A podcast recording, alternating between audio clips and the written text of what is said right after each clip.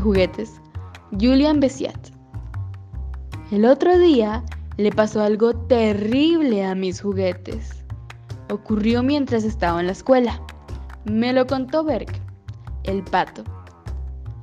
Una cosa extraña entró a mi cuarto.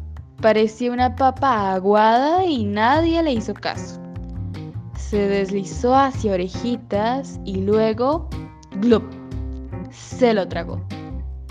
La cosa tomó la forma de orejitas y cuando los muñecos lo vieron, se dieron cuenta.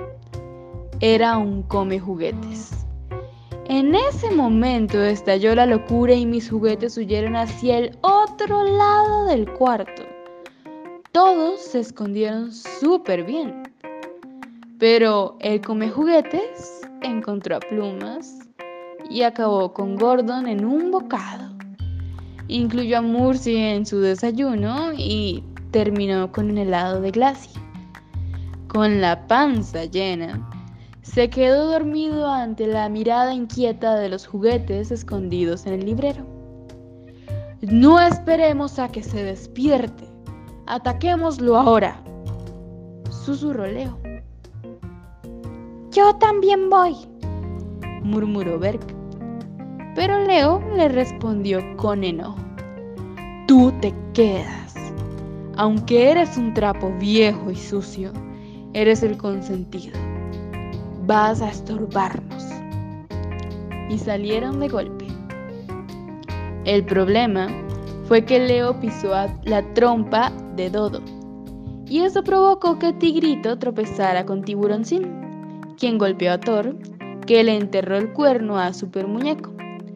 En pocas palabras, despertaron al come juguetes y se los tragó uno por uno. El monstruo ya era grande como un elefante, ágil como un tigre, fuerte como un toro, voraz como un tiburón, rápido como un superhéroe y tenía hambre de león. Entonces se abalanzó sobre el cofre de juguetes, el único lugar que no había revisado. Adentro se ocultaban el resto de los muñecos. ¡Yam! exclamó el come juguetes con la boca abierta.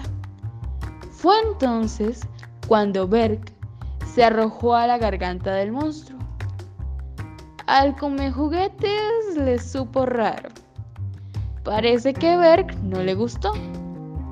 Qué extraño. Él es mi juguete favorito. Me consuela cuando estoy triste y me seca las lágrimas. Cuando me enfermo, lo abrazo con mucha fuerza. Y cuando duermo, chupo una esquinita de su gorro. Cuando me separo de él, mis papás no han podido lavarlo. Me gusta su olor a baba vieja.